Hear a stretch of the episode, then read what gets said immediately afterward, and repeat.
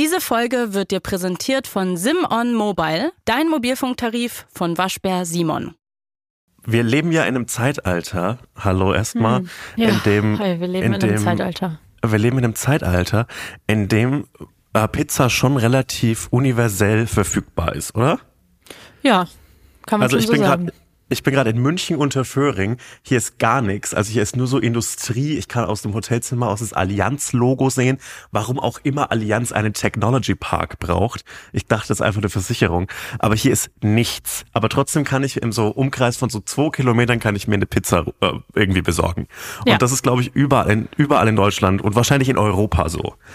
Ja. Das Ding ist, dass meine Eltern alt genug sind, um sich daran zu erinnern, dass Pizzas so eine Neuigkeit, so eine Novelty war, wie es, weiß was ich, Bowls jetzt sind. So ein modisches Essen, das gerade so aufkam und das macht mich fix und fertig. Hä, nee.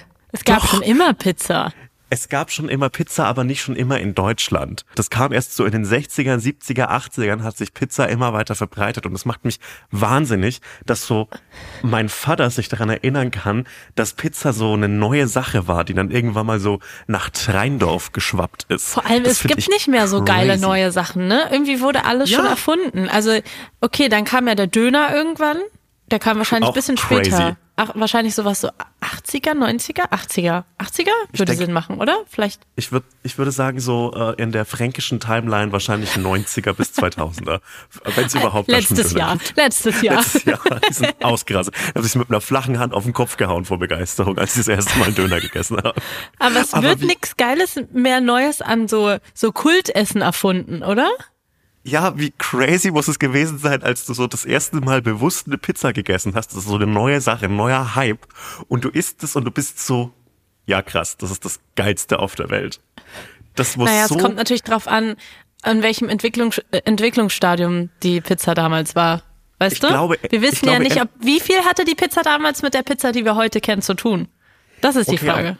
Aber, stell dir vor, du kommst aus einer Kindheit voller Schweinsbraten und Glöß und Sauerkraut und irgendwie so, so uralter Salami und so weiter, die musst du immer essen und dann kommt jemand und gibt dir einfach so ein Stück überbackenes Brot mit Tomatensauce. Das ist ja schon einfach so, da Schon explodiert geil. doch schon dein Kopf. Ja. Das kriegt man nicht, ich glaube, das kriegt man wirklich nicht, äh, nicht verarbeitet. Und äh, ich, ich schaue, seitdem mir das klar geworden ist, mit einem anderen Blick auf meine Eltern. Da muss Und auf echt, Pizza. ja, wir nehmen das so selbstverständlich, aber es wurde irgendwann mal einfach eingeführt. Eingeführt klingt so offiziell. Ich glaube, wenn wir jetzt, also wenn wir jetzt doch gucken, was in unserer Zeit erfunden wurde, dann hast du es, glaube ich, schon gesagt. Ich glaube, dann ist es doch die Bowl. Jetzt aber Frage an dich: Würdest du sagen, dass die Bowl irgendwann eingeführt wurde? Ich finde schon, dass es irgendwann mal eingeführt worden ist. Da gab wenn man Instagram geöffnet hat, gab es dann so eine Push-Benachrichtigung, äh, freigegeben in Deutschland die Bowl. Und dann ähm, konnte man auf einmal seine Salate nicht mehr durchmischen und hatte dann die Bowl. Also ich war letztens mal mit Personen essen, wo eine Person zu mir also so ernsthaft so überlegt hatte, ähm, aus dem erweiterten Bekanntenkreis, ob sie sich eine Bull bestellen soll. Und, und dann hat sie es aber nicht doch nicht gemacht, also hat sich dann für was anderes entschieden und kurz bevor der Kellner kam, war ich so, äh, aber, aber warum? Also nimm doch die Bull, du hattest doch voll Bock da drauf. Und dann war sie so, ja, ich, ich weiß nicht, ich weiß nicht, ich habe noch nie eine Bull gegessen und ich weiß nicht, ob mir das schmeckt. Und das fand ich die wildeste Aussage jemals. Wie kann man denken, dass eine Bull einem nicht schmecken kann? Weil es ja einfach nur die Komponenten sind, aber nicht durchgemischt. Es ist einfach ein Salat. Es ist einfach ein fancy Salat. Ein, äh, ein, ein, ein dekonstruierter Salat, finde ich. Das ist, der ist ja so unterteilt in seine einzelnen Bestandteile.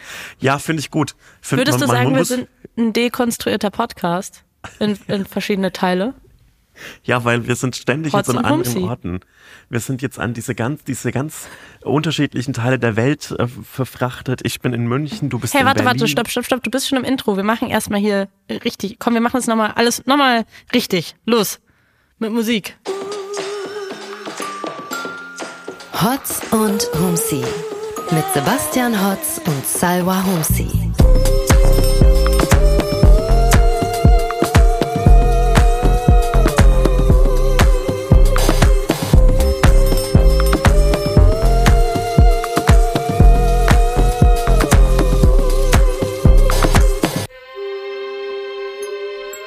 Herzlich willkommen zu Hotz und Humsi, der früheste Podcast dieser Woche. Also zumindest für uns sehr, sehr früh. Wir nehmen zu, also eigentlich Uhrzeiten auf, wo ich finde, dass man keinen Podcast aufnehmen sollte. Aber 8.30 Uhr ist doch immer die Uhrzeit, an der unser Podcast äh, am Samstagmorgen veröffentlicht wird, oder?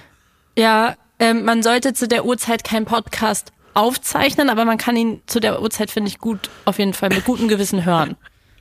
Also ich bin seit anderthalb Stunden wach. Ich war unten schon im Frühstücksraum dieses Hotels, habe mich von fünf Ed Sheeran Songs hintereinander beschallen lassen und ähm, habe so ein Croissant mit einer schlechten Himbeermarmelade gegessen. Oh, der feine Herr. Also mhm. ich hätte mich jetzt nicht gewundert, hättest du jetzt gesagt, du bist in München, oder? Ich bin in München. Hättest du jetzt gesagt, ja, ich bin schon seit sechs Stunden wach, ich bin gerade, ich laufe gerade nach Berlin.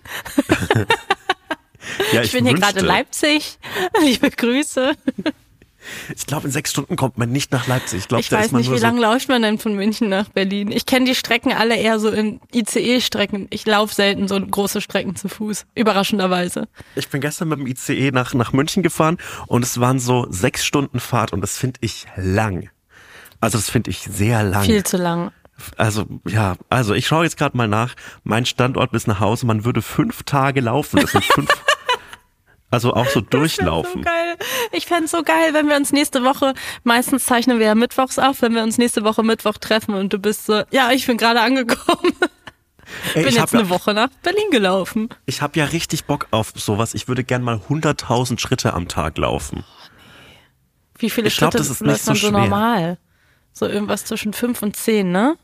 Ja, genau, so zwischen so fünf bis zehntausend sind so ein normaler Tag. Ja. Und äh, hunderttausend wäre das Zehnfache davon. Und ich habe herausgefunden, dass es ungefähr die Strecke ist, die man läuft, wenn man von, äh, von meiner Wohnung aus nach Erkner an die an diese S-Bahn-Station läuft. Ja. Und da hätte ich so Bock darauf, das zu machen. Vielleicht mache ich das zu meinem Sommerurlaub mit mit oh Gott, äh, mit meinem guten Freund Max Sand. Das ist ein ganz schlimmer Sommerurlaub. Was soll das denn für ein Sommerurlaub sein?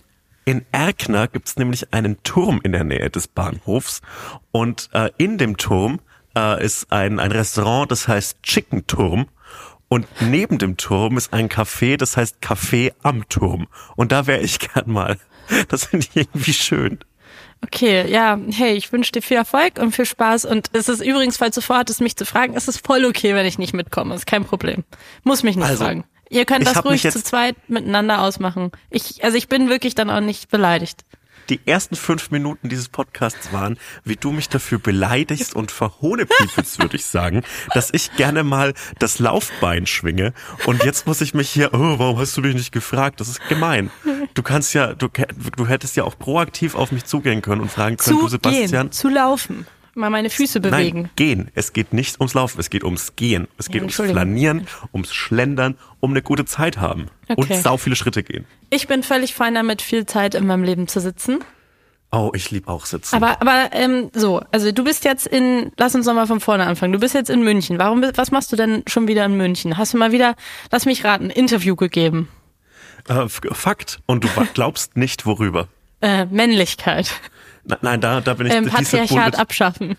Diese Bullet habe ich gedodged. Nee, ich habe mal wieder über mein Buch geredet bei hm. Zerwakis und Optenhöfen live, die beide sehr freundlich waren. Ich find's immer so deprimierend, wie andere Produktionsgesellschaften so sind. Also ich muss schon sagen, Weil du ohne weißt, wie scheiße es zu Hause ist, oder? Nein, überhaupt nicht. Du darfst nicht. jetzt nicht, das ist Privatfernsehen, wo du warst, Sebastian. Diese Messlatte darfst du nicht ans ZDF anlegen. Nein, nein. Ich weiß, die haben da so im, im Backstage, stelle ich mir so vor, dass da so dir jemand Weintrauben im Mund füttert und dich mit so einem Palmwedel die ganze Zeit an, anwedelt. Ich will jetzt weder die Firma, bei der ich gestern zu Gast war, zu sehr kritisieren, noch die Firma, bei der ich arbeite, zu sehr in den Himmel loben. Aber diese Aftershow-Party, die auch der, äh, der, der Staffelabschluss waren, sah aus wie eine Szene aus Stromberg. Das gestern. war so ein Raum. War gestern eine ja, Aftershow-Party? Genau. Ach so. Ja, also es war keine Aftershow-Party, sondern es war so ein Buffet-Catering-Raum, an dem so ein Discolicht aufgestellt war. Das war schon, ähm, da bin ich schon anderes gewöhnt, sage ich, wie es ist. Mehrere Discolichter oder? Mehrere Discolichter. Und, das, und das, die Stimmung war auch ein bisschen weird, weil im Catering gab's so äh, Hot Dogs und deshalb hat der ganze Raum nach, nach Wurst gerochen, was ich jetzt persönlich nichts Schlimmes finde. Ja. Erstmal erstmal enormer Wurstfan. Ja. Aber es war eine interessante Stimmung und ja, ich, ich, ich schätze mein Zuhause jetzt wieder mehr. Aber bist du denn jetzt mittlerweile, hast du jetzt die 100 Interviews geknackt? Ich, ich glaube, ich müsste nochmal nachzählen. Ich glaube, es sind noch nicht ganz 100, aber wir kommen, vielleicht kommen wir bis Ende des Jahres noch hin. Und bist du trotzdem noch, weil unser Podcast, ich glaube, in der ersten Folge hatten wir darüber geredet, dass wir so aufgeregt waren, weil wir bei Late Night Berlin waren. Bist du mittlerweile immer noch so aufgeregt oder hast du dich jetzt dran gewöhnt? Weil jetzt warst du ja wirklich in jeder Show Deutschland zu Gast. Also ich, ich fühle mich wohler, wenn ich so wenn ich da so solche Sachen alleine mache, nicht weil ich dich nicht gern mag oder nicht gern mit dir mit dir äh, Zeit verbringe und mich interviewen lasse, aber wenn ich alleine unterwegs bin und versage und irgendwas peinliches mache, dann schadet das zuallererst der Person Sebastian Hotz und nicht auch noch dir. Und das das äh, setzt mich nicht unter Druck, sondern macht mir so ein bisschen so, oh nein, hoffentlich verkacke ich nichts, weil sonst kriegt Sauer keinen Job mehr und ich bin daran schuld, dann müssen wir dann müssen wir irgendwie einen einen Foodtruck eröffnen. Und dann dann dann dann merkt sie dass ich nicht so Eier verkaufe und dann merkt sie, dass ich nicht so gern abspül, aber es trotzdem mache, aber dann bin ich so passiv-aggressiv in unserem Foodtruck, weil ich äh, abspülen muss und dann, äh, dann ist sie sauer auf mich. Davor habe ich dann Angst. Da müssen wir uns auf so einem ganz anderen Level nochmal neu kennenlernen, so dieses so frisch zusammengezogen Level. Oh, okay, oh Sebastian lässt abends immer seine Socken auf der Couch liegen. Cool. Ja, und das ist ein Teil der Gemütlichkeit, finde ich. Ich finde, sobald, sobald Feierabend ist, sobald Feierabend ist, gehen bei mir die Socken weg. ja, Erstens das. Ja. Ich finde eh, wenn man nach Hause kommt, erstmal komplett neue Schicht von Klamotten. Es gibt draußen Klamotten, es gibt drinnen Klamotten.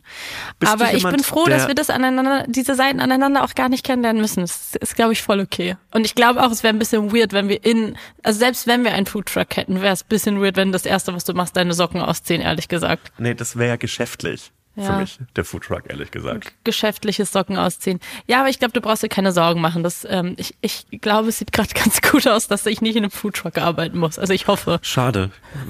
Ich, ich würde mit dir sofort in einem Foodtruck zusammenarbeiten, wenn ich meine okay, Socken Okay, das ist voll nett. Darf. Dankeschön. Ja, ich, ähm, äh, ich bin in Berlin im Vergleich zu dir. Good Langweilig. For you. Langweilig. Ähm, ich nehme gerade das erste Mal eine Podcast-Folge in meiner neuen Wohnung auf. Das, das ist crazy. Das ist ein ganz neues Gefühl. Das ist doch super. Freut ja. mich für dich. Dankeschön. Äh, Fühlst du dich ich, wohl? Wie ist die Akustik? Ähm, ich glaube, die Akustik ist ehrlich gesagt nur okay, aber das, das ist jetzt einfach so. Hast du kein Tonstudio bekommen, wie so, eine, wie so ein Bandproberaum, an dem so Eierkartons an die Wand ist zum... Äh Doch, ich habe Studio Bummens jetzt zu mir verlegt, aber der Umzug, der, der läuft noch. Ähm, ich habe hier so ein riesiges Arbeitszimmer und da kommt Studio Bummens rein. Das ist für alle Beteiligten okay und für mich ist praktisch, weil ich brauche nur von Schlafzimmer ins Arbeitszimmer laufen. Ich finde das jetzt auch nicht so schlimm, wenn die ganzen Kollegen dann hier morgens einchecken, wenn ich noch pennen. Ich meine, einmal die Woche Podcast aufnehmen, das spart mir auf jeden Fall ordentlich Arbeit. Und bei deinem Stundensatz ist ja auch keine, keine Frage, dass sich das lohnt. Nee, Eben, genau, so ist es nämlich. Ich bin am Sonntag aus Griechenland wiedergekommen. Ich war ja noch ein paar Tage länger da. Also wie, ich glaube, meine Eltern übrigens auch. Vielleicht, vielleicht wart ihr im selben. Ich glaube ja. Wo waren vielleicht die? wart ihr im selben Flieger. Nein, ähm, wo waren die? Ich sage jetzt mal so, dass ich das ähm, äh, nicht beantworte, um die Privatsphäre meiner ja, Eltern zu okay. schützen. In Wahrheit äh, weiß ich es einfach nicht. Okay. Gut, in Griechenland. Bestimmt da, wo ich war.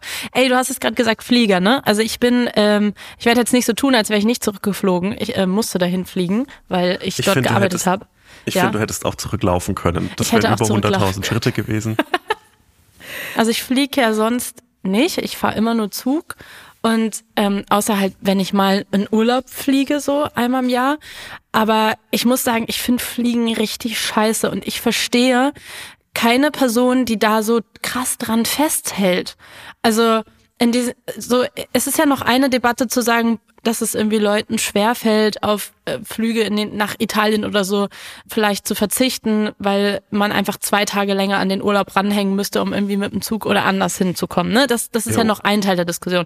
Aber um die geht's ja meistens nicht, sondern meistens geht's um die Leute, die einfach aus Prinzip sagen, ich lass mir meinen meinen Fliegen nicht wegnehmen und das ist für mich Freiheit. Sorry, wenn eine Sache für mich keine Freiheit ist, dann Fliegen. Ich finde Fliegen so so scheiße und wenn ich könnte, würde ich jeden Flug, den ich für die Arbeit machen muss und es sind zum Glück nicht viele, aber es waren jetzt zum Beispiel zwei nach Griechenland und zurück. Ich würde sofort lassen. Ich find's, ich hasse alles daran. Ich find, ich fühle mich so so untergeordnet einer Autorität eine Autorität, erstmal Autoritäten, weil man so angewiesen ist auf andere Menschen, die irgendwie sagen, ja, mhm. ich lass dich hier durch, nein, ich verhafte dich nicht, nein, du bist nicht kriminell, weil in diesem Moment, wo man irgendwie äh, von der Security-Check ist, denke ich immer direkt, ich habe irgendwas verbrochen. Und überhaupt alles daran, man der BER ist so ein Schrottscheiß-Flughafen. Ich, ich, ich, wirklich, ich habe eigentlich gar keinen Bock darüber zu reden, weil mich als Berlinerin das so genervt hat, dass zehn Jahre lang über diesen Flughafen Witze gemacht wurden. Aber der kann wirklich gar nichts. Man läuft viel zu lange Strecken. Ich laufe viel mehr, als ich laufen müsste, wenn ich Zug fahren würde. Was erstmal ein Riesenminuspunkt ist, weil ich kein Fan vom Laufen bin im Vergleich zu dir.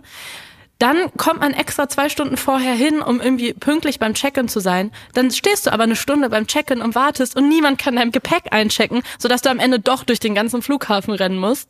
Und die Wege aber so weit sind, dass du halt auch wirklich literally rennen musst. Und dann sitzt du wieder irgendwo, wo du viel zu trockene Luft hast, übelst schwitzt, dich fühlst wie SpongeBob Schwammkopf am Land, weil deine Haut einfach so austrocknet. Und dann finde ich auch noch Fliegen an sich richtig scheiße. Also, ich weiß nicht. Ich finde es eine richtige Scheißerfindung. Check ich komplett. Deshalb ist mein Plädoyer ja schon seit langem, dass man ähm, jeden geschäftlichen Flug abschaffen sollte. Ja. Also Urlaubsflüge ja weiter, aber geschäftliche Flüge müssen abgeschafft werden. Du hättest, so das ZDF hätte ja deine, deine Reise nach Griechenland besser planen können und dir einfach zwei Tage vorher und hinterher anhängen können. Das, das ist eine hätten sie wahrscheinlich gemacht, das wäre dann halt von meiner Freizeit weggegangen. Würde das, Nein, ZDF hätten, sagen, ja mach doch. Nein, das hätten die, das hätten die der auch bezahlen sollen. Das ist meine, meine Forderung. Äh, geschäftliche Flüge abschaffen und illegal machen. Der, der Spieler Jackson Irvine von, von St. Pauli ist zum Beispiel gestern von Hamburg nach Bremen geflogen. Mann, ey, und ich verstehe, und es gibt ja wirklich noch so, so viele Leute, auch in unserer Branche, die dann so kommen mit, nee, ich habe keinen Bock auf Zugfahren, viel zu anstrengend, voll unpraktisch. Fliegen ist viel praktischer und ich check's nicht. Also ich finde, man ist beim Fliegen viel mehr auf andere Menschen angewiesen. Beim Zug ist es halt so, okay, also entweder der Zug fährt halt oder nicht, also entweder das klappt oder nicht, aber ansonsten habe ich halt einfach die ganze Zeit meine Ruhe. Und es dauert alles viel, viel länger. Es ist, es ist eine, es ist eine absolute Lüge, dass ich dadurch irgendwie entspannter reisen würde. Und alleine, dass ich meinen ganzen, dass ich komplett anders planen muss, was ich wie packe, weil wenn irgendwas schief geht, schmeißt irgendjemand ein 50 Euro Make-up von mir weg, was ich dann brauche, um mich dort in, in Griechenland schminken zu können. Ich find's richtig beschissen und ich muss sagen, ich habe dadurch, dass durch diese zwei Corona-Jahre oder fast ja drei man gar nicht geflogen ist, hm. habe ich auch jetzt, ich würde nicht das als eine richtige Flugangst beschreiben, aber ich muss sagen, dass ich echt ungerne fliege und es richtig scheiße finde, auch vor allem alleine fliegen richtig scheiße finde. Das vorletzte Mal, dass ich geflogen bin, das war im Jahr 2019, glaube ich. Hm. Und ich habe auch echt Flugangst und bin auch jemand, der dann jemanden braucht zum Händchen halten. Und ich bin dann alleine nach Neapel geflogen und ich habe meine ganzen Sachen, die ich dabei hatte, so ein Buch, ein Handy, ein Geldbeutel, habe ich alles vor mir auf den Boden gelegt. und dann ist der Flieger losgeflogen. Und äh, ich weiß nicht, ob du es schon mal äh, gemerkt hast, aber ein Flugzeug geht ja tatsächlich nach oben Schräg und hoch, neigt ja. sich mhm. dementsprechend. In, in Himmel, und dann habe ich die, die, die Hälfte des Weges bis äh, nach äh, Italien, bis nach Neapel habe ich dann damit verbracht, meine Kopfhörer, mein Schlüssel und alles andere so aus den Gängen oh, des äh, Flugzeugs zu holen, weil es natürlich alles nach unten gerutscht ist, wenn man es vor sich auf den Boden legt. Das war richtig peinlich. Es ist auch eine langweilige Debatte, weil jeder die schon in- und auswendig kennt, aber ich will es trotzdem noch einmal sagen. Jede jeden Flug, den ich mal fliegen muss, wenn ich dann schaue, wie viel das mit dem Zug kosten würde, wirklich, da kriegt man ja eine absolute Krise. Also wenn es wenn es einfach viel, wenn es einfach so spottbillig wäre, dass es einfach eindeutig wäre, dass Zugfahren für mich sich viel mehr lohnen würde, dann, dann würde man es ja auch machen. Jo, fair. Wobei so diese ganzen ähm, Vergleichs-Screenshots von so Flugreisen und Zügen immer so, äh, immer wenn die auf Twitter so viral gehen, alle zwei Tage, ja. dann ist das immer so ein, naja, du wolltest gerade einen Zug 30 Minuten vor Abfahrt buchen. Ja. Vielleicht sind dann die Preise einfach höher. Wobei ich das auch noch nie verstanden habe, warum dann die Preise höher sind. Weil wenn die Bahn nur kostendeckend arbeiten würde, dann müssten sie billiger sein. Aber da bin ich vielleicht einfach zu schnell durch, B ja, durch BWL und durchgeflogen. Doch geil, wenn man, äh, ja, also das ist ja auch ein dummes Argument, weil wäre ja auch einfach geil, wenn man spontan, flexibel sich bewegen könnte, mobil wäre, oder? Ist das nicht das, was Mobilität ausmacht? Dass man spontan sich bewegen kann, I don't know. Auf jeden Fall, ich war in Griechenland, ich bin wieder da und ich habe ähm, ich habe ein paar History Lessons für dich mit, die bestimmt krumm und schief sind, weil ich eigentlich Ja. keine Ahnung von Geschichte habe. Aber egal. Worüber Ähm. gehen die Geschichte, Geschichte Lessons? Naja, um die Antike natürlich. Ich habe einiges gelernt. Ja, hat Griechenland eine antike Geschichte? Tatsächlich, ja. Äh, Das wusstest du nicht. Okay, dann da hab müsste ich noch mal kurz, gelernt. dann bräuchte ich noch mal kurz eine Pause, müsste glaube ich noch mal woanders ansetzen. Müsste noch mal kurz was jetzt konkret- recherchieren. Wo würdest du konkret ansetzen? Ich weiß nicht, wie ich dir jetzt erkläre, dass es die Antike gab und was es ist. Wie gesagt, ich glaube, ich glaube nach wie vor nicht daran, dass es eine Zeit und ein Leben vor meiner Geburt gab. Also es gab mal eine Zeit, da waren alle Menschen einfach so alte weiße Marmorstatuen. Als sie dann gestorben sind, konnten sie sich quasi nicht mehr bewegen und dann standen sie einfach nur noch rum. Und wenn du jetzt nach Athen reist, dann siehst du da überall diese ganzen alten Marmorstatuen, was eigentlich ziemlich creepy ist, weil es einfach Leichen sind. Ähm, und das war die Antike. Cool. Ja. Waren die wirklich aus Marmor? Weil meine, weil meine äh, Theorie zu den ganzen Statuen ist, die wurden ja verzaubert. Ähm, inwiefern? Die wurden verzaubert. Äh, das waren echte Menschen, äh, die verzaubert, versteinert worden sind von einem Zauberer. Und Ja. vor diesem Zauberer habe ich nach wie vor Angst. Deshalb versuche ich immer in möglichst schönen Posen zu stehen, falls ich verzaubert werde. Oh, oh Mann, scheiße, ist voll peinlich. Ich habe das jetzt voll falsch erzählt. Du hast natürlich absolut recht. Entschuldige bitte. Ich, hat, passieren. ich hatte letzte Woche äh, an dem Tag, nachdem wir den Podcast aufgezeichnet haben, oder nee, ich glaube zwei Tage danach, hatte ich einen freien Nachmittag. So Drehreisen, ich glaube, ich hatte es ja letzte Woche schon mal erzählt, sind meistens eher nicht so, dass man irgendwie so eine freie Zeit hat zwischendrin, sondern man muss natürlich versuchen, alles, was man so drehen muss, in der Zeit zu drehen, weil du kannst, wenn dir am Ende irgendwas fehlt im Schnitt, kannst du halt nicht mal schnell sagen, mich anrufen und sagen, hey Cyber, wir- brauchen da noch mal was. Nicht, als würde das in Berlin nicht passieren, aber dann müsste man halt wieder nach Athen fliegen und das wäre ziemlich blöd. Deswegen Jupp. Ist es nicht drin. Äh, aber ich hatte einen freien Nachmittag und irgendwie hat mich das ganze Team so mit schiefen Augen angeguckt, weil sie nicht verstanden haben, was ich entschieden habe, mit meinem freien Nachmittag zu machen. Und zwar bin ich in die touristischste Gegend zurückgefahren, wo wir vorher waren. Und zwar da, wo das griechische Parlament ist, das ist so, so ein bisschen wie Kudamm und so Shoppingstraßen und so. Und von dort aus kann man halt zur Akropolis hochlaufen. Und alle waren so, hä, wenn du jetzt frei hast, dann geh doch ins, weiß ich nicht, geh doch ins antifaschistische Viertel, geh doch dahin, ins griechische Kreuzberg. Und ich, ich finde aber, ich habe ja durch die Arbeit dort so viel echtes Griechenland gesehen. Ich wollte mal das Touristische sehen. Ich wollte halt mal sehen, wie sieht es aus, wenn die versuchen, dass es halbwegs schön ist. Findest du das verwerflich? Nein, überhaupt nicht. Ich finde auch jeden Ort, der das Kreuzberg, das Berlin dieses und jener Stadt sein sollte, finde ich auch immer erstmal schwierig. Weil meistens sind es einfach nur irgendwelche Viertel, in denen es in denen jemanden, jemand was an der Wand gemalt hat und es gibt so ein Soja, Soja Flat White. Da, genau, da findest du Hafermilch und es gibt ganz viel Graffitis. Das lieben kann man Das aber sie leider wirklich. wirklich, also gerade beim ZDF. Und ich muss auch sagen, ich habe wirklich auch eine Schwäche für diese Touri-Shops, wo du dann so kleine Magneten findest und dann gibt's dann 3D-griechischen Salat als Magnet. Ich, ich, ich finde, ich finde was? Naja, kennst du nicht diese Touri-Magneten, wo du dann Das kenne ich, aber ich, das Motiv fand ich toll. Kannst habe du ich das mir geholt. Habe ich mir geholt. Schicke ich dir gleich ein Foto. Hält leider nicht an meinem Kühlschrank, weil bei diesen Touri-Magneten sind die Magneten, die, Anzie die Anziehungskraft ist nicht stark genug. Auf jeden Fall war ich, ich bin dann hochgelaufen zur Akropolis. Und ich, ich hatte es ja, glaube ich, erzählt, ich war schon mal vor vier Jahren in Griechenland und war schon mal auf der Akropolis, aber irgendwie ähm, konnte ich mich kaum noch dran erinnern. Und ich weiß jetzt auch wieder warum, weil es sind halt coole alte Steine. Die meisten Orte sind, sind alte Steine. Also muss man ehrlich sagen. Ja, aber, aber in Athen sind es besonders alte Steine. Besonders alte Steine. Und besonders ja. viele auch alte Steine. Äh, und wusstest du, das ist Gesch Geschichtslesson Nummer eins, dass viele von diesen alten Figuren, die man sieht und ähm, weiß ich nicht, alles Mögliche, dass das früher bunt war? Die waren angemalt, die Figuren. Oh Gott. Das ist krass, oder? Und wenn du das, es ist super witzig, wenn du das mal googelst und dir die Bilder anguckst, sieht auf jeden Fall auf einmal alles so unseriös aus. Dann sieht's halt wirklich aus wie so ein griechisches Restaurant, finde ich. Ja. Dann sieht's wirklich aus wie Taverna Hellas. Meine Freundinnen Alice Hastas und Maxi haben in ihrem Podcast Feuer und Brot darüber geredet. Das ist eine Folge, wo es um die Farbe Gräsch und den Trend dazu geht. Kann ich sehr empfehlen.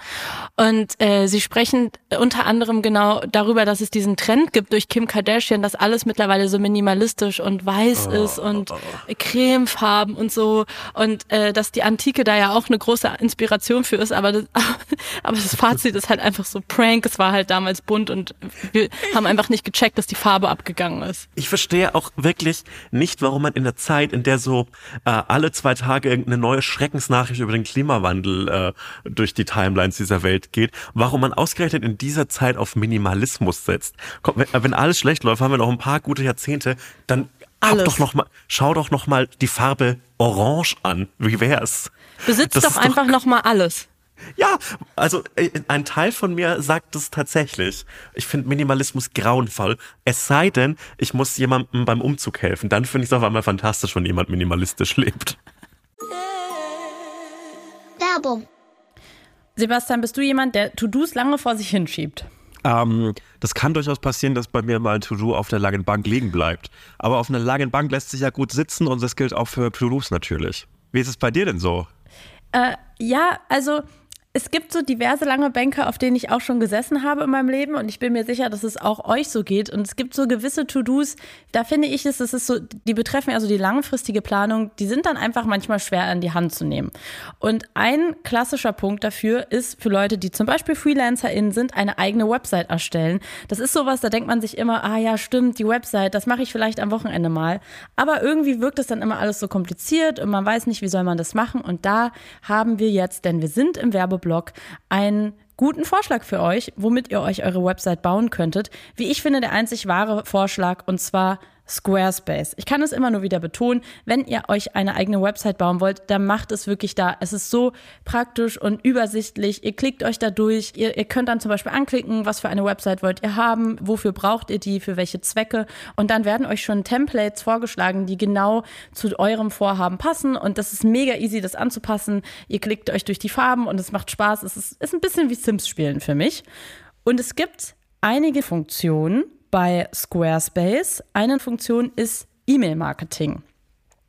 Und das Tolle bei Squarespace ist es, dass das alles super intuitiv ist. Also man klickt sich da durch und dann kann man zum Beispiel auswählen, E-Mail-Template auswählen, eine Mailingliste erstellen oder Absenderinformationen hinzufügen. Also wenn man jetzt zum Beispiel sagt, man will ein Newsletter erstellen und Leute regelmäßig über gewisse Dinge auf dem Laufenden halten, dann kann man das da mega easy machen und auch da werden einem richtig coole und viele verschiedene Templates angeboten, wie dann diese E-Mail aussehen könnte. Man kann da easy die E-Mail-Adressen eintragen und ähm, das finde ich alles äh, sehr praktisch, weil das geht schnell und übersichtlich und vor allem das Basteln, finde ich, macht sehr viel Spaß. Und als, als kleiner digitaler Freak weiß ich natürlich, bei der Erstellung einer Website kommt es gerade jetzt auf äh, coole Suchmaschinenoptimierung an. Und äh, diese SEO, diese Search Engine Optimization, ist mit Squarespace kein leidiges Rumprobieren mehr. Jede Squarespace-Website und jeder Online-Shop verfügt über eine Reihe integrierter Funktionen und nützliche Leitfäden, die dafür sorgen, dass du öfter und von mehr Menschen gefunden wirst. Das ist alles bei Squarespace gleich mit dabei und nützt euch und für eurem kleinen Geschäft, eurem kleinen Hobby oder was auch immer ihr mit Squarespace machen wollt. Außerdem gibt es Abo-Funktionen, die Squarespace hat. Also ihr könnt damit eure Abo-Modelle äh, bauen und anpassen. Mit äh, Blog-Paywalls könnt ihr zum Beispiel LeserInnen zu zahlenden AbonnentInnen machen. Außerdem könnt ihr ein sicheres Einkommen generieren, indem ihr zum Beispiel Videoabonnements äh, verkauft oder ihr bündelt und kategorisiert euren Content. Also viele Funktionen, die wirklich einfach anwendbar sind bei Squarespace, wo es Spaß macht, sich durchzuklicken. Und wenn ihr euch jetzt denkt, dieses To-Do werde ich abhaken, jetzt gehe ich das an mit meiner Website, dann los geht's. Was ich euch ganz ehrlich empfehlen kann, geht in unsere Shownotes, geht auf de.squarespace.com slash hotzhumsi, um deine kostenlose Probephase bei Squarespace zu starten. Und wenn deine Website online gehen soll, kannst du mit dem Rabattcode hotzhumsi auf deinen ersten Kauf einer Website oder einer Domain auch noch 10% Rabatt sichern. Das findet ihr alles in den Shownotes oder auf de.squarespace.com slash hotzhumsi. Werbung Ende. Also welche Geschichts äh, Geschichte aus der Antike soll ich dir erzählen? Ich habe zwei mitgebracht. Einmal habe ich eine über die bedeutendste Schlacht Griechenlands, was erstmal langweilig klingt, aber für uns heute immer noch ziemlich wichtig ist, weil ohne diese Schlacht mhm. hätten wir wahrscheinlich alles nicht, was wir für unsere Zivilisation heute brauchen. Erstens das oder zweitens, dass ähm, die, die Reise nach Mekka der Altgriechen. Was catcht dich mehr? Oh, mich catcht äh, das zweite mehr, muss ich sagen. Ja, echt? Okay. Das ja. ist äh, das ist cool, weil das ist tatsächlich auch der rote Faden unseres Drehs gewesen. Das heißt, das ist schon mal das war eine Live-Zielgruppentestung hier. Hast du gedacht, das ist ein Mann, der steht bestimmt auf Griech. Ja. Was? Das ist ein Mann, der braucht bestimmt eine Schlacht, über die ich ihm erzähle.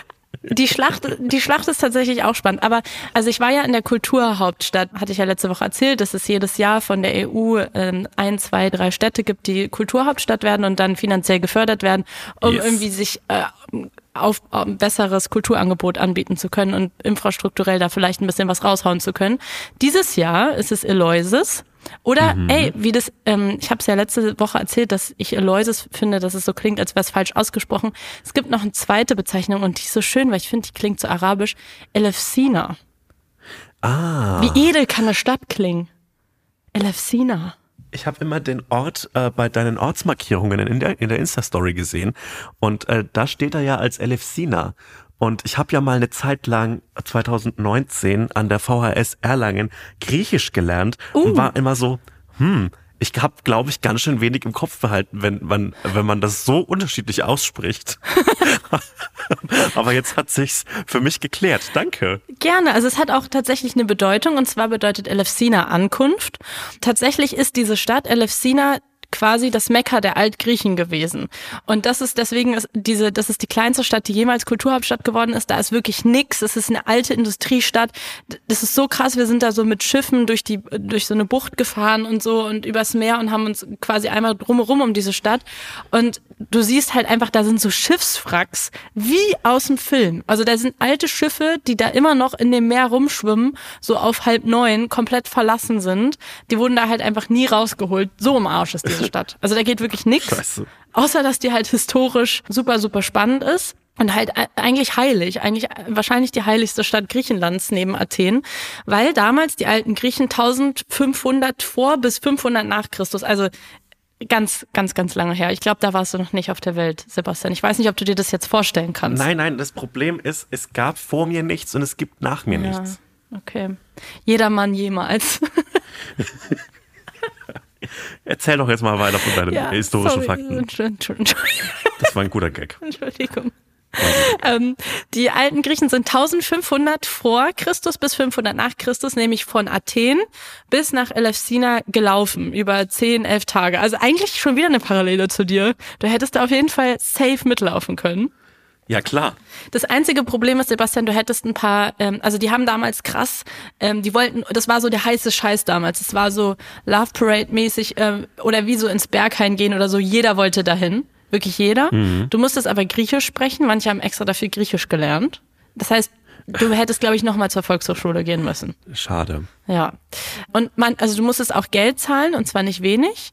Und man musste, und das jetzt wäre jetzt die Frage, ob dir das jetzt wert wäre, weil du weißt ja jetzt noch nicht so viel, was da passiert ist. Das wussten sie damals aber auch nicht. Es wird auch die Mysterien von Elefsina genannt.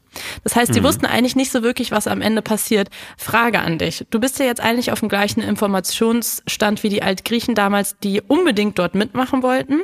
Ihnen wurde aber angedroht unter Todesstrafe, dass sie nur dann mitmachen können, wenn sie niemals erzählen, was passiert am Ende. Würdest du trotzdem mitlaufen? Ja, natürlich. Das wär's dir also, wert. Also guck mal, das, das ist wie mit, wie mit den, den Warnungen auf äh, Zigarettenschachteln. Am Anfang wirkt es abschreckend, dass man davon sterben kann. Aber wenn man so drüber nachdenkt, das machen ja trotzdem ganz schön viele Leute mit. Und wenn die, die, die mögliche Strafe so groß ist, der Tod, und trotzdem Leute mitmachen, dann muss es ja gut sein. Also ich würde da auf jeden Fall mitgehen. Man lernt einfach mit dieser Todesangst Angst zu leben, auch ein bisschen. Nein, ne? ich finde, Todesangst ist halt so ein Incentive. Also es muss so gut sein, dass Leute den, den, den Tod dafür riskieren. Finde ich geil. Aber man merkt halt auch so ein bisschen, also es gibt halt bis heute, weiß man nicht genau, was am Ende passiert ist. Ich glaub, und da merkt man Prank. halt, dass es einfach damals kein, kein Instagram gab. Ich finde es so geil, wie das einfach bis heute so ist. Es gibt nur so ein, eine bildliche Darstellung von dem, was am Ende passiert ist. Also sie sind halt so zehn, elf Tage gelaufen und haben dann auch gefastet und bla bla bla. Aber ehrlich gesagt, also ich glaube, es war einfach so was Love Parade-mäßiges. Ich glaube, es war eine fette Party. Also no joke, vor allem am Ende sind die dann halt in so einem riesigen Tempel angekommen, der mega dunkel war. Und die waren alle so, wow, wir haben es geschafft, elf Tage, zehn Tage gelaufen. So riesige religiöse Zeremonie. Jetzt hier geil irgendwie ein paar äh, Götter und Götter, Göttinnen feiern. Und am Ende waren die halt einfach in so einem riesigen dunklen Tempel, wo so lauter Säulen waren, dass du eigentlich gar nicht richtig was sehen konntest. Da kam nicht wirklich Licht rein.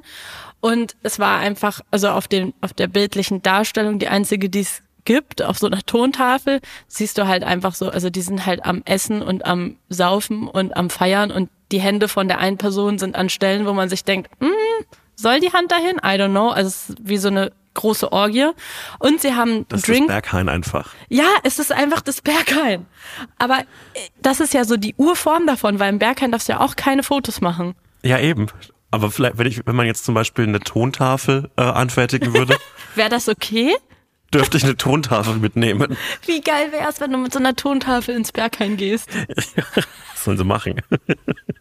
Und ähm, das Beste äh, kommt zum Schluss. Sie haben noch so ein, äh, ganz zum Schluss so ein Drink bekommen, der Kikion. Man weiß bis heute auch nicht genau, was in diesem Drink drin war. Es ist aber wahrscheinlich, also es, es wird halt bis heute dazu geforscht, was ich auch voll geil finde, weil irgendwie könnte man ja auch sagen, ist ein bisschen egal. Ähm, aber da bin ich dann wahrscheinlich nicht Historikerin genug, ähm, dass, dass ich so denke, ja, voll legitim, dass man zu so einem, ähm, weiß ich nicht, 3000 Jahre alten Drink recherchiert und das so dein Vollzeitjob ist. Ja, aber was, wenn der, was, wenn der sau lecker ist? Was, wenn der lecker ist? Was, wenn das, dieser Drink, wenn der wiederentdeckt wird, wenn das so ist wie für uns, für meine Eltern die Pizza? Also es, es, ist, es gibt eine absolute Frechheit, von der ich dir jetzt berichte, und zwar gegenüber von diesem alten Tempel, wo jetzt offensichtlich natürlich nur noch alte Steine übrig sind, gibt's eine Bar, die sich nach diesem Drink benannt hat und den mir auch gemacht hat. Aber ganz ehrlich, es war halt ein Aperol mit Erdbeere und Minze. Jo, aber der ist 3000 Jahre alt. Na, also ehrlich gesagt, ich glaube, der hatte nicht mehr so viel mit diesem Drink zu tun, weil damals wahrscheinlich Weed und LSD drin war. Und das muss man sich mal reinziehen als religiöse Zeremonie. Und das ist die heiligste Ey, weißt Zeremonie der Altgriechen. Und weißt am Ende waren die einfach auf Drogen, haben Sex gehabt, ge- gegessen und gesoffen. Weißt du, ich möchte da wirklich nicht wieder das Christentum angreifen, aber das, die heiligste christliche. Es ist vor Heil- Christus. Ja, ich weiß, aber das da hat die heiligste äh, Zeremonie des Christentums, da bekommst du so einen schlechten Rotwein und so eine ganz trockene Oblade, so, so ein pappiges Brotding. Da braucht man wirklich, da muss man sich vielleicht mal was Neues einfallen lassen. Ja, aber wie geil ist Religion? Also ich habe, ich, ich muss auch sagen, ich habe dann halt so mit einigen Archäologinnen und so Historikern gesprochen, weil die Geschichte ist ja schon irgendwie geil und das macht auch irgendwie diese ganze Stadt äh, noch mal ein bisschen spannender. Aber es ist schon irgendwie schon irgendwie witzig, oder? Dass, dass so Sachen passiert sind irgendwie schon vor 3000 Jahren und irgendwie gibt es so, so viele Parallelen zu heute. Und es wird so drüber gesprochen als so was super Heiliges. Und man muss halt dazu sagen, also das, das Endergebnis war wohl, dass die Menschen, die daran teilgenommen haben, keine Angst mehr vom Tod hatten. Also das, die haben dann halt, äh, also es gab dann auch, es gab dann auch ganz Na viel gut. so Zeremonien und, da, und dann wurde so ganz viel philosophiert und was weiß ich was und sie haben Götter und Göttinnen gesehen und ähm, eigentlich sollte das der Sinn und Zweck dieser ganzen Reise sein, dass sie die, dass sie irgendwie die Angst vom Tod verlieren. Und irgendwie klingt's aber auch so ein bisschen so wie so eine schlechte Y-Kollektiv-Reportage. Jo, 100 Prozent. Ich frage mich manchmal, ob wirklich diese ganzen religiösen Zeremonien damals so unglaublich ernst genommen worden sind. Weil wenn jetzt so in 6000 Jahren jemand versucht, etwas über unsere Zivilisation rauszufinden und er sieht zum Beispiel ein Harlem Shake Video, Ja. dann, dann wird er ja auch denken, das ist was Religiöses.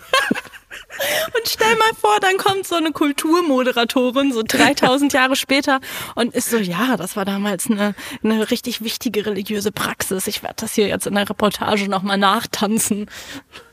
Und ja, es war, es war äh, total erhellend und ich habe richtig gespürt, also als dieser Satz kam, do the Harlem Shake und ich mich dann so wild bewegt habe, da habe ich schon eine Verbindung mit der Natur gespürt. Das muss ich schon sagen. Also auf jeden Fall, ich bin, ich bin diesen Weg gelaufen für die Reportage, zumindest Mhm. zu teilen für unseren Film, der kommt bald. Das wollte ich noch erzählt haben. Dann hebe ich mir, ich hebe mir die Schlacht noch auf. Aber meinst du, dass ähm, vielleicht das auch einen Sinn machen könnte? Also was ich mir nämlich auch vorstellen könnte, ist am Ende, wenn sie in diesem Tempel angekommen sind, Sie hätten auch, also musikalisch würde für mich nur eine Musik Sinn machen, und zwar zum Beispiel so Rammstein oder so. Am Ende Ja, ist es eine große Aftershow-Party. Ja, du, am Ende muss man, ja, am Ende, äh, am Ende steht immer, wird uns Gott oder Till Lindemann richten.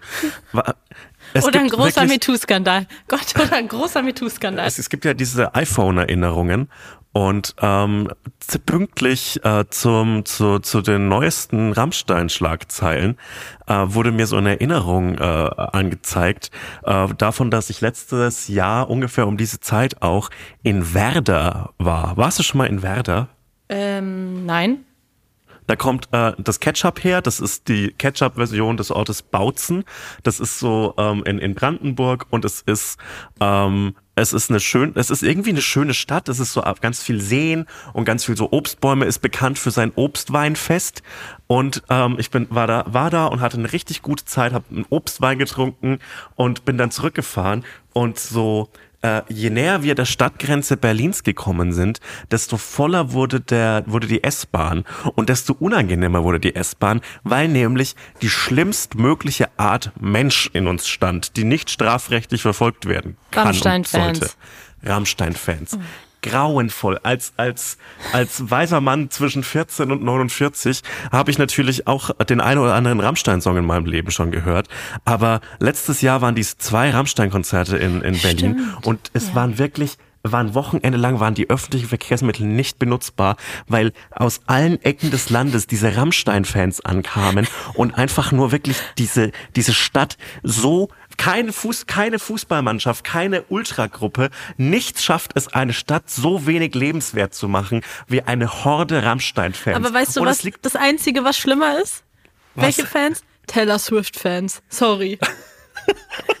also, das, es gibt zwei ehrlich Züge, in denen ich auf keinen Fall sein will. Ein Zug voller Leute, die gerade auf dem Weg zum Rammstein-Konzert sind, oder ein Zug voller Leute, die gerade auf dem Weg zum Taylor Swift-Konzert sind. Und wahrscheinlich ist die Schnittmenge überraschend groß. Ich würde sogar sagen, dass Matty Healy genau die Mischung aus Taylor Swift und Till Lindemann ist. Jo. Yep. Das ist exakt die, die Schnittmenge. Das ist wirklich exakt in der Mitte.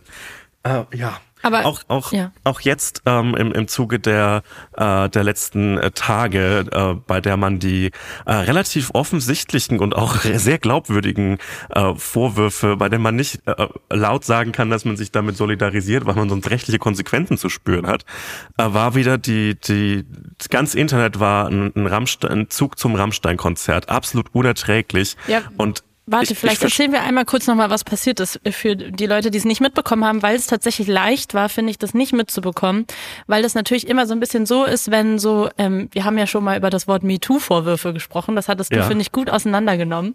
Äh, wenn es so etwas gibt wie MeToo-Vorwürfe, dann wird erstmal, ist erstmal schwer, das mitzubekommen, wenn man nicht viel so auf Reddit oder Twitter abhängt, weil natürlich nicht direkt darüber berichtet wird, weil jetzt erstmal viele ähm, Journalisten dankenswerterweise daran sitzen, das zu prüfen und zu recherchieren ähm, und um das dann an die breite Masse im besten Fall bringen zu können.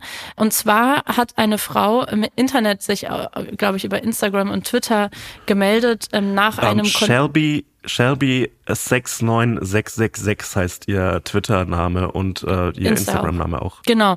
Und sie war bei der ähm, beim Auftakt der Europatournee von Rammstein in Litauen. Ja, am 22. Mai war das. Und ähm, sie selbst erzählt ihre Geschichte aus ihrer Perspektive, behauptet, sie wäre bei einer Aftershow-Party nach diesem Rammstein-Konzert unter Drogen gesetzt worden, dass Till Lin- Lindemann auch dort äh, gewesen sein soll und ähm, dass sie am nächsten Tag mit super vielen ähm, blauen Flecken aufgewacht ist. Die hat sie auch fotografiert und gepostet. Und sie glaubt, dass ihr, dass sie unter Drogen gesetzt wurde. Das ist zumindest ihre Vermutung und die ganze Situation ist noch unklar. Sie hat das jetzt aber angezeigt und damit hat sie sich jetzt erstmal an die Öffentlichkeit gewendet. Sie ist auf diese Aftershow-Party mutmaßlich gekommen durch eine Einladung einer Person, die mit der Band verbandelt sein soll und wohl junge Frauen aus dem ähm, aus dem Publikum rausfischen soll, fragen soll nach Fotos, ähm, gut aussehende ausgetragene Frauen in die Row Zero quasi platzieren Jo. soll. Also quasi, das ist die Reihe, die direkt, also sozusagen der Graben vor der, vor der Bühne. Jo. Und ähm, danach soll es wohl häufig Aftershow-Partys geben. Und äh, dort ist ihr mutmaßlich das passiert, was sie berichtet hat. Und genau, das wird jetzt erstmal geprüft. Es gilt die Unschuldsvermutung. Aber nicht nur für die Band, sondern auch für sie. Wichtig. Aber die, aber die Unschuldsvermutung gilt ja zum Beispiel nur, wenn man ein Gericht ist. Als Privatperson könnte man auch äußern, dass man das für sehr realistisch hält und dass sich das mit dem deckt, was man bisher über diese Band gehört hat. Also was ich, genau, was, was ich krass finde, ich habe mich mit einigen MeToo-Skandalen und mit diesem Thema beschäftige ich, mich, beschäftige ich mich ja schon sehr, sehr lange und sehr ausführlich, weil ich sehr selbst mal einen kleinen mini-aktivistischen Punkt in meiner Karriere hatte, als ähm, R. Kelly Konzerte in Berlin spielen sollte. ähm, das war auch eine interessante Zeit in meinem Leben. Würde ich jetzt heute auch nicht mehr so machen, aber es war voll die wichtige Erfahrung.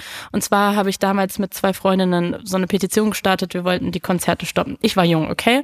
Ähm, und auf jeden Fall äh, hat mich das voll geprägt bis heute und ich beschäftige mich schon lange mit MeToo in der Musikbranche. Und ich muss sagen, was ich krass finde an dem, was hier gerade passiert, auch zu dem, was du gerade gesagt hast, ich habe noch nie so viele Berichte auf der, also es gibt gerade Frauen auf der ganzen Welt, die sich äußern dazu, Jo. die ähm, auf allen möglichen Plattformen Erfahrungsberichte posten. Und was man auf jeden Fall sagen kann, ist, man sieht da gerade, also die Schilderungen ergeben ein Muster und sie decken sich auch. Und das finde ich krass. Also es gibt Frauen auf der ganzen fucking Welt, die aus, aus verschiedensten Jahren, äh, den letzten Jahren bis noch länger her, verschiedensten Städten erzählen, dass sie mutmaßlich eingeladen worden sein sollen zu diesen Aftershow-Partys. Also es, es scheint zumindest so, als wäre es eine Praxis, die tatsächlich passiert, dass nach den Rammstein-Konzerten äh, es Aftershow-Partys gibt und äh, junge, hübsche Frauen dazu eingeladen äh, werden sollen, mutmaßlich. Und alleine das, ohne jetzt diesen konkreten Fall gerade prüfen zu können, kann man auf jeden Fall schon mal sagen, alleine Ey, am- das ist ganz schön fahrlässig. Am geilsten waren dann die Kommentare dazu, die so in die Richtung gingen, ja, aber das ist doch gängige Praxis bei Bands. Warum?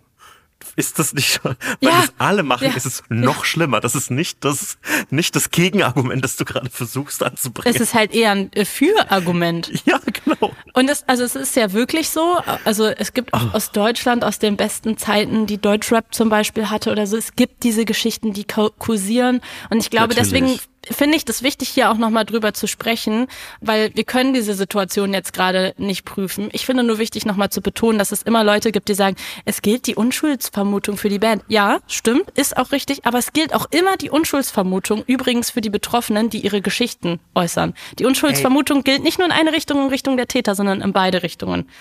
Ey, und, und dieses Wort Unschuldsvermutung, das wird wirklich, das wird gegen, gegen Privatpersonen be benutzt, als ob das jetzt irgendwie so eine gerichtliche Instanz wäre, wenn man auf, äh, im, im, im Internet ähm, äh, Vorwürfe und, und seine eigene Aussage vorbringt. Als wäre schon das allein ein in Wanken bringen der Justiz. Was für ein riesiger Quatsch. Das ist so dumm, dass dieser Justiz, die, die, diese, dieser gerichtliche, dieser juristische Fachbegriff so verwendet wird, als müsste man sich da als Privatperson dran halten. Man kann sich einfach hinstellen und sagen, dass man fest davon überzeugt ist, dass jemand schuldig ist, weil es, weil ich bin kein Richter. Und auch wenn ich noch 30 mal mehr Follower hätte, wäre ich immer noch kein Richter. Und auch wenn ich das sehr möchte, dass ich keine Ahnung, irgendeinen deutschen Promi, beispielsweise Till Lindemann, hinter Gittern bringe, ich werde es leider nicht schaffen. Das ist wirklich so ein Quatsch, das regt mich so auf. Das war bei Mockridge so, das war bei allen anderen dieser Skandale so, dass, ja, das gilt die Unschuldsvermutung. Ja, aber ich bin kein fucking Gericht.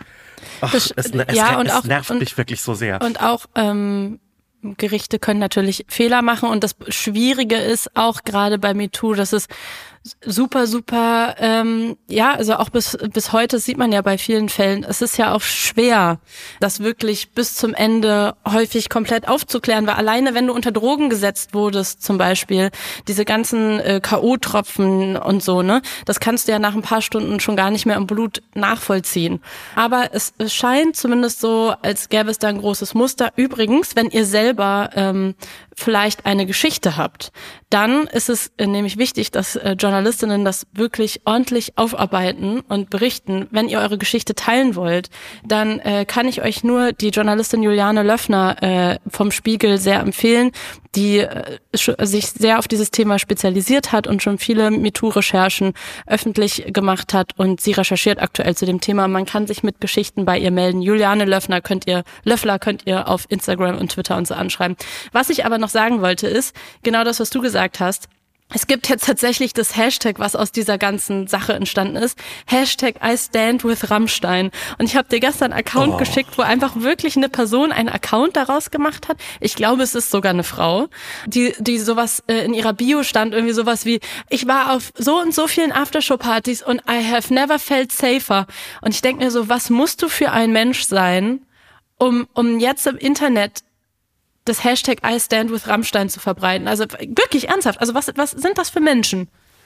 Also erstens mal, äh, ich, ich wage zu bezweifeln, dass das tatsächlich äh, eine Frau ist, äh, weil ich habe mir den Account angeguckt und oh boy, ganz schön viel sehr männliche Sprache. Ja. Und ähm, ich, ich finde es ja, das ist halt so, wenn deine ganze Persönlichkeit auf dem Fandom zu jemanden aufbaut, dann bist du so, so verblendet und hast so Angst, dass dieser, dieser, dieses ins Wanken bringen dieser Band oder dieses Menschen äh, eine Auswirkung auf dich haben könnte, obwohl es das nicht hat, dass man wirklich die bescheuertsten Dinge macht und wirklich, dass jeden Tag Menschen im Internet sich einloggen und denken, oh Mann, hoffentlich muss ich jetzt, hoffentlich darf ich heute wieder Stunden damit verbringen, irgendeinen weirden Milliarden Millionär zu verteidigen, das äh, wird mich niemals aufhören zu beeindrucken, dass das eine freie Entscheidung ist, die Menschen mit ihrer Zeit, wie sie ihre Zeit verbringen wollen, treffen. Also ich, ich, ich check's auch wirklich gar nicht, wie man dann so morgens aufwachen muss und ähm, selbst wenn es jetzt gerade konkret um eine individuelle Geschichte einer Person geht, dass man dann da so, dass einen das so sauer macht.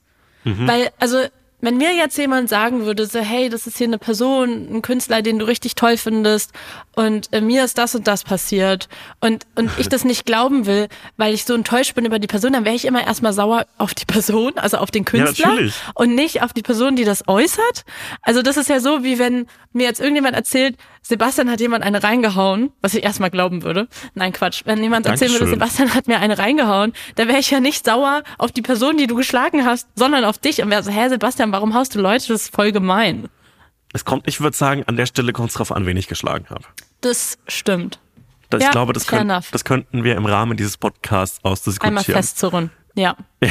Es wäre am Ende auch ein Podcast-Thema, wenn es passieren würde, ist auch nicht schlecht. Das ist Content. Ist das jetzt eine, ist das jetzt eine Aufforderung zur Gewalt? Nein, nein, es ist, nein. Es ist eine ja. direkte Aufforderung zur ja. Gewalt. Ja. Okay. Nein. Weißt du, was ich auch so geil finde, dass, was, dass Leute dann in den Kommentaren sowas schreiben wie so, ja, was habt ihr denn erwartet, wenn, wenn ihr da hingeht zu so einer Aftershow-Party? Also was, so nach dem, das ist so dieses Argument, so wenn du mit einem kurzen Rock rausgehst, dann bist du ja selbst dran schuld. Und äh, die Leute, die, die schreiben, was habt ihr denn erwartet, sind dann aber auch gleichzeitig die Leute, die das dann irgendwie bezweifeln, dass es passiert ist. Also so, hä, was denn jetzt? Ich dachte, du, du erwartest es selbst auch. Ich wollte dazu nur nochmal sagen, es, es ist genau wie du gesagt hast, es, solche Aftershow-Partys gibt es seit Jahren, Jahrzehnten. Äh, Sex, Drugs und Rock'n'Roll kommt nicht von irgendwoher, dieser Spruch. Auch im Deutschrap ähm, ist das äh, passiert zu den besten Zeiten. Also es gibt immer Geschichten aus allen möglichen Genres, wo die Leute in ihren besten Zeiten sich Frauen rausgeholt haben aus dem Publikum und äh, dann gesagt haben, hey, so willst du nicht gleich noch mit ins Backstage kommen? Und ich finde es deswegen wichtig, darüber zu sprechen, auch wenn dieser konkrete Fall noch nicht geprüft ist, um einfach nochmal für alle Fans, junge Frauen, vielleicht auch junge äh, Menschen, die Musikfans sind und irgendwie in die Gelegenheit kommen, auf so einer Aftershow-Party mal zu landen, egal von wem, oder irgendwohin eingeladen werden. Ey, macht es nicht, wirklich. Das sind, also es, es, das Einzige, wo man Kunst und Künstler trennen sollte, ist vielleicht einfach die Kunst zu konsumieren und vielleicht, ihr die meisten KünstlerInnen wollt ihr eh nicht kennenlernen. Wirklich, die meisten sind Arschlöcher. Geht nicht auf irgendwelche Aftershow-Partys. Ist, ähm, die Wahrscheinlichkeit, dass es nicht safe ist, ist relativ hoch, denn das sind Personen, die sich sehr darüber bewusst sind, dass sie sehr viel Macht haben, dass, dass man Fan von denen ist, ähm, die, die einfach wissen, wie sie junge Menschen um ihren Finger wickeln können, weil wir sie alle anhimmeln.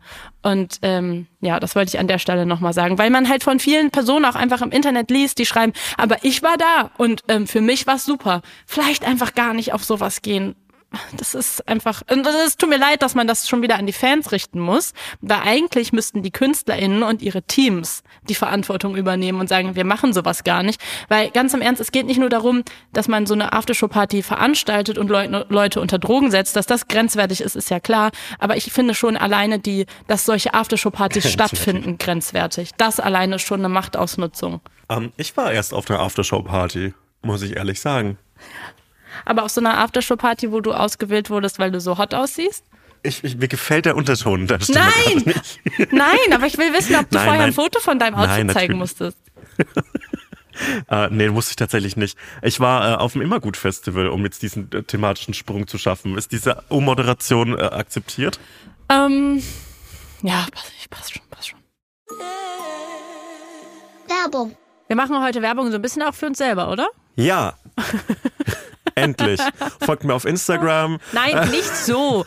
Schade. Folgt mir auf Instagram, da ist genug Follower. Also, wir kommen nochmal nach Köln. Wir machen ja eine kleine Tour mhm. dieses Jahr. Mhm. Die ist ausverkauft und wir spielen aber noch ein zweites Mal in Köln und zwar beim Here and Now Festival am 10. August in der Halle Tor 2. So ist es.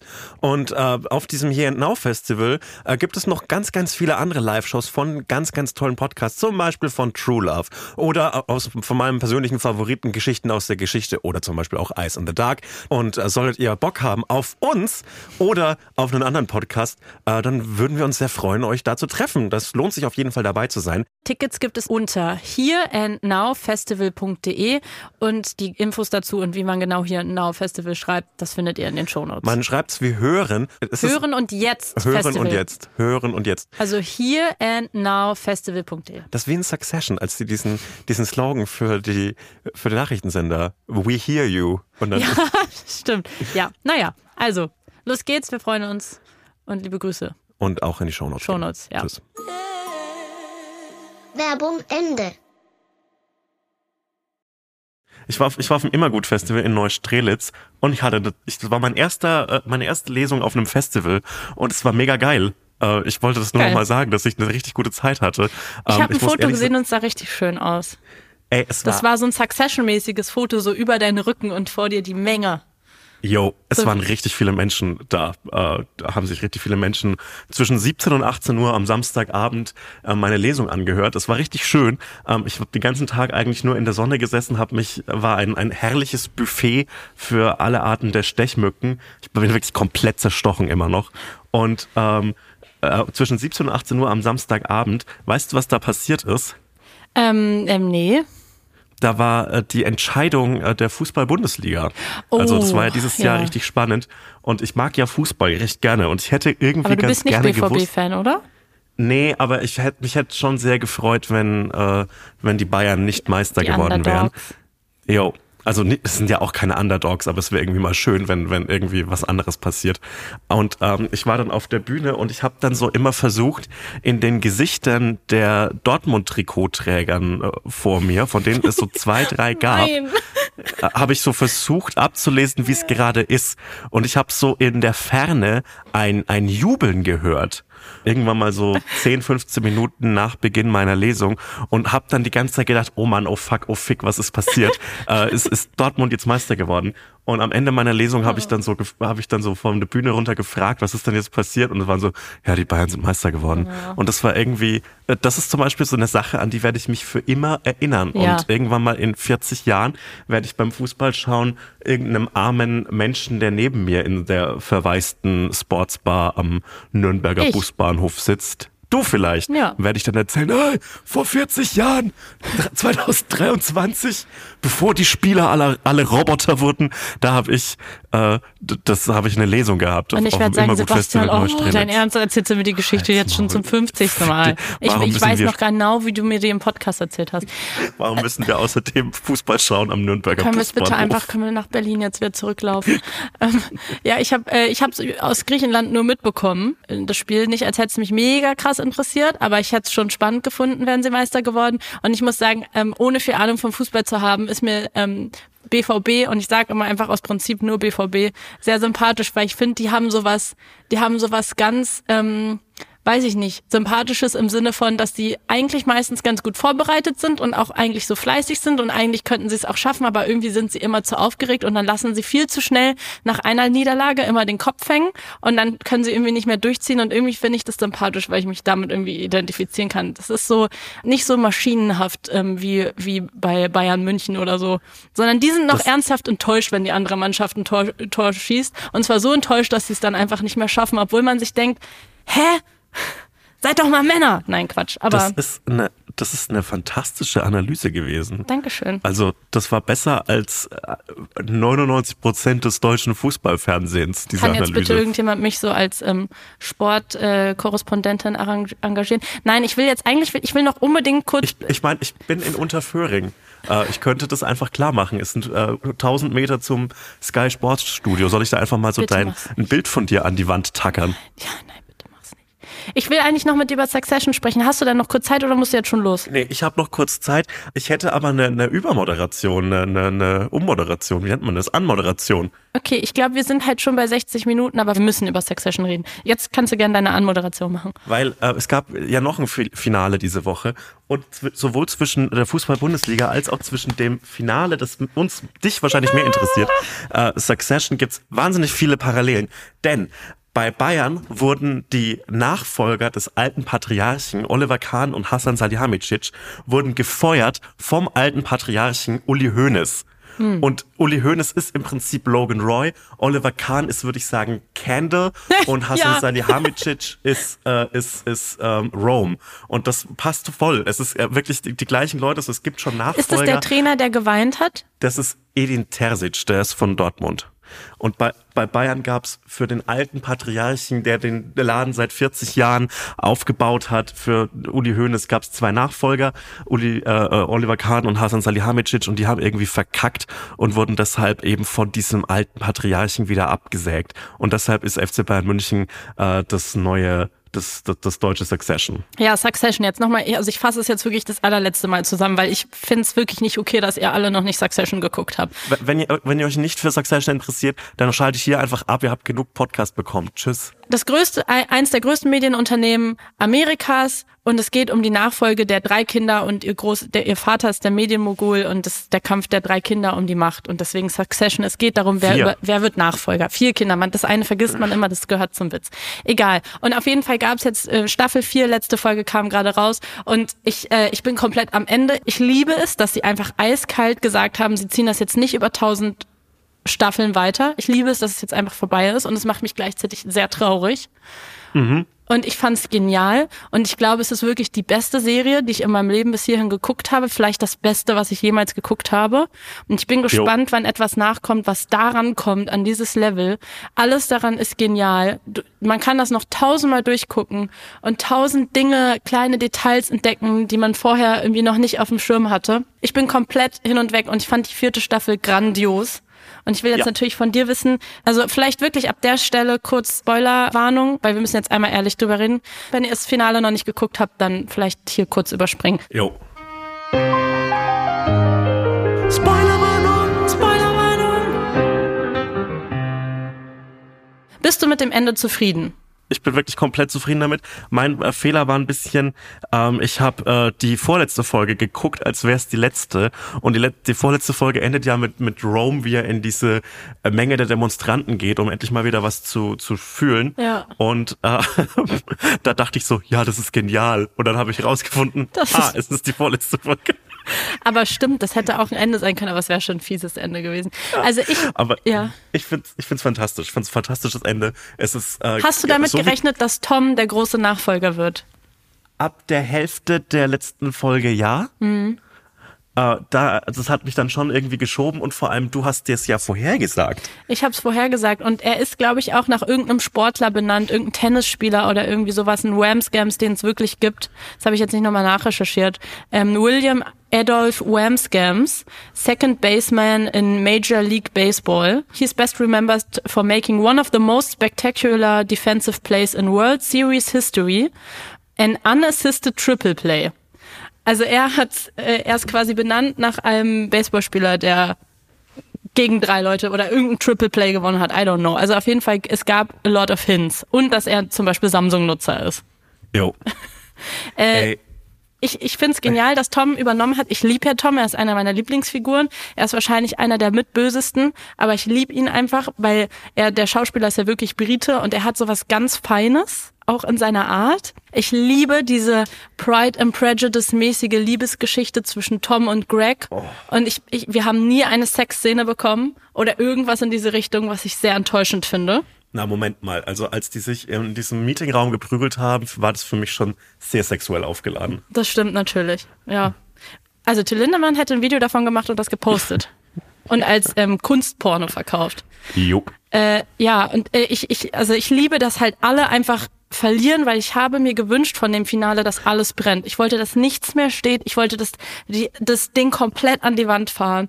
Und es ist passiert und es ist einfach genial. Und die letzte Szene, wie Kendall mit seinem, mit seinem ähm, Bodyguard, der ja der Bodyguard von seinem Vater war, so, der ihm so auf, keine Ahnung, fünf Meter Entfernung auf Schritt und Tritt durch diesen Park folgt, Erinnerst du dich an die Szene in der Serie relativ noch zu Beginn, als der Vater Logan alleine war und, und sich auch so einsam gefühlt hat und sich mit seinem, ja, irgendwie Bodyguard so angefreundet hat?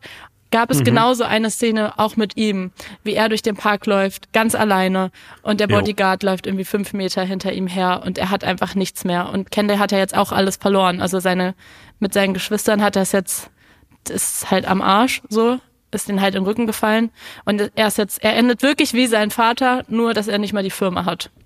Ja. Und ich finde, es hat doch jemand gewonnen. Und ähm, zwar Gary? Rome. Rome.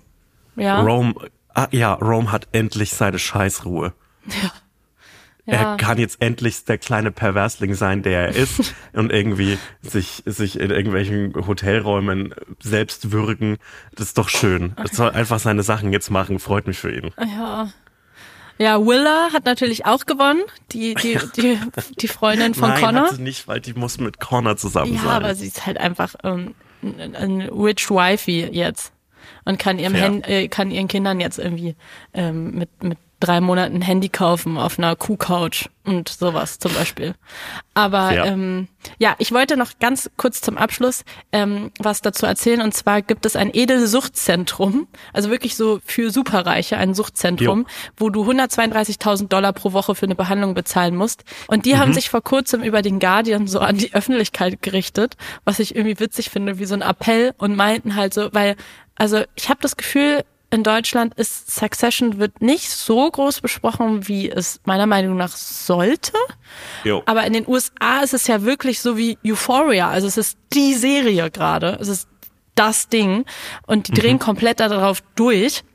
Und ähm, die haben sich quasi an die Öffentlichkeit gewendet und gesagt, ey, diese, es gibt tatsächlich ein Syndrom, was wir Wohlstandsvernachlässigung nennen, was wir jetzt das Succession-Syndrom genannt haben. Also auf Deutsch Ey, quasi das, das Nachfolgesyndrom. Das finde ich kacke. Und, und ähm, es sind. Also, Sorry, aber du kannst doch auch nicht Inzest das Game of Thrones Syndrom nennen, damit es geiler klingt, finde ich scheiße. Naja, Succession-Syndrom ist ja quasi einfach, kannst du ja einfach auf Deutsch übersetzen, das heißt Nachfolgesyndrom. Jo. Es ist ja nicht nur der Name der Serie.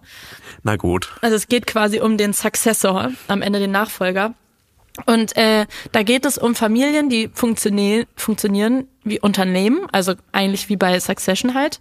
Eltern, die körperlich und emotional abwesend sind, weil sie ähm, wie Logan Roy irgendwie in super hohen Positionen sind und eigentlich gar keine Kinder haben wollen, sondern Karriere machen wollen und die Kinder unwichtig sind.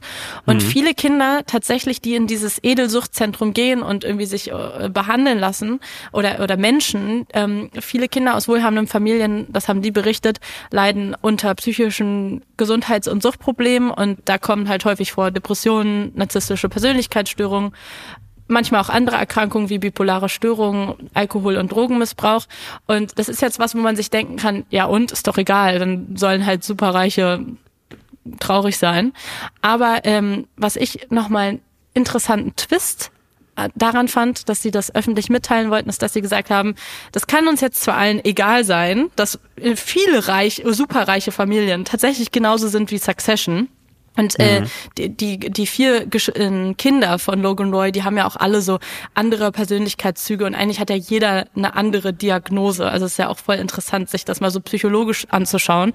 Aber diese, also es betrifft nur einen ganz, ganz kleinen Teil dieser Welt, dieses Succession-Syndrom, aber es hat halt natürlich einen Impact auf uns alle, weil ähm, Beispiel Elon Musk, diese Leute halt in so machtvollen Positionen sind und Entscheidungen treffen, die uns alle betreffen. Und deswegen schaut diese Serie, um irre Superreiche ähm, ja, auf dem Schirm zu haben. I don't know, keine Ahnung. Das war mein Appell zum Ende. Aber ich finde gut, dass wir jetzt auch dieses Mal den, den Titel der, der Folge direkt drin haben. Wir nennen die Folge natürlich Succession-Syndrom. Ja, finde ich gut, weil ich habe auf jeden Fall das Succession-Syndrom im Sinne von Yo. I have a big hole in my heart and a hard migraine, um Schiff zu ähm, zitieren, äh, weil Succession vorbei ist. Und es ist so dumm, dass ich so wahnsinnigen ähm, Billionären nachtrauer, weil eigentlich könnte ich doch sagen, scheiß mal auf diese Serie, aber ich lieb's zu sehr. Ich muss mich um Candle kümmern, das habe ich, ja, ich, das ist bei mir ich, mu ich muss ihn fixen. I have to fix him. Ich will, ich will, ich will die alle fixen, die Männer an dieser Serie. Ich glaube, ich glaub, Roman braucht einfach mal eine, eine gute Woche bei mir. Ich mache dir ein paar Nein, Omelettes. Der braucht eine Elektroschocktherapie. Ja. Es reicht auch manchmal mit der Und mit Greg und Tom will ich einfach mal ein paar Frauen aufreißen. Mit denen will ich einfach oh. mal eine gute Zeit haben. Ja, du bist für mich das dritte Mitglied der, Disgu der Disgusting Brothers. Ich glaube, wir, wir beenden die Folge jetzt, oder? Ja, wir beenden die Folge, weil du musst arbeiten, du bist busy. Tschüss. Tschüss. Ach so, übrigens, ähm, Sebastian ist schon weg, der ist schon auf Arbeit. Maluche. Ja, nee, ihr müsst euren Podcast noch abonnieren, ihr müsst den bewerten und die Glocke aktivieren. Ich weiß, ich habe das schon Millionen Mal gesagt, ein paar Leute hören den Podcast jetzt schon seit bald sechs Monaten, deswegen denkt ihr euch, warum sagt ihr das immer wieder? Aber wenn ihr diesen Podcast seit sechs Monaten hört oder fünf oder so und ihr immer noch nicht den Podcast positiv bewertet habt, dann passiert hier was. Wirklich. Also los, heute ist euer Tag. Was. Tschüss.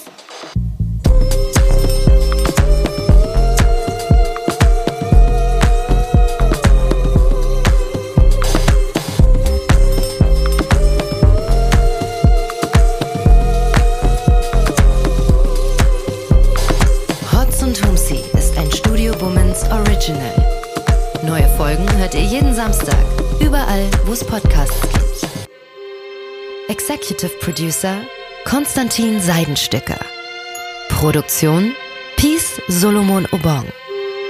Musik, Ton und Schnitt Jonas Hafke.